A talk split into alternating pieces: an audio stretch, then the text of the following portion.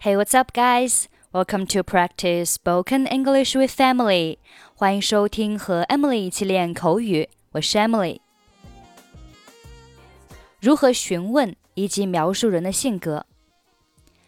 如果你问某某人怎么样，我们用 What's somebody like 这个句型。比如说他怎么样？What's he like？他的性格怎么样？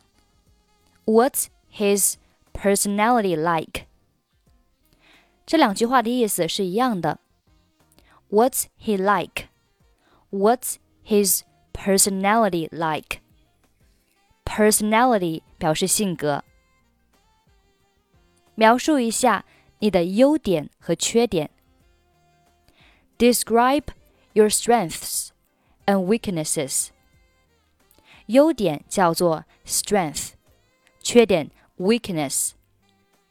优点还可以叫 strong points，那同样的缺点就是 weak points。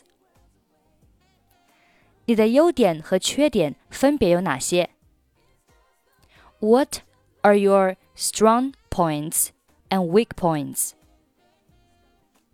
你会怎么描述你自己？How would you describe yourself？ 跟我说说你自己吧。Tell me about yourself。我工作努力，值得信赖，而且我跟其他人相处的很好。I am hardworking, dependable, and I get along well with others. 他很外向。He is outgoing. 积极叫做 active，友好 friendly，很讨人喜欢 a charmer，是个好小伙子 a great guy。他很孤僻，he's withdrawn，害羞 shy，内向的 introverted，不合群。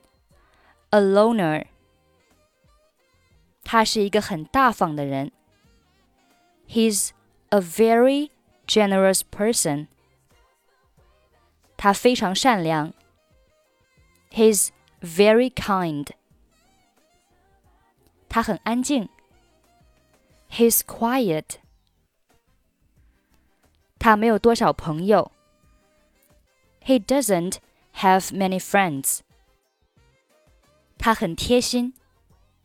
He's so sweet，体贴的；thoughtful，敏感的；sensitive，有爱心的；caring，友好的；nice。他是个混蛋。He's a jerk。他不是个好人。He's not a nice guy。 他很冷漠。He's insensitive，不关心别人的；uncaring，无情的；unfeeling，不体贴的；inconsiderate。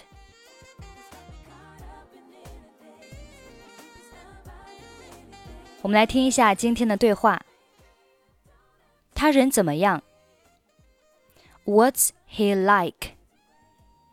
他人很好，他考虑周到，还很有爱心。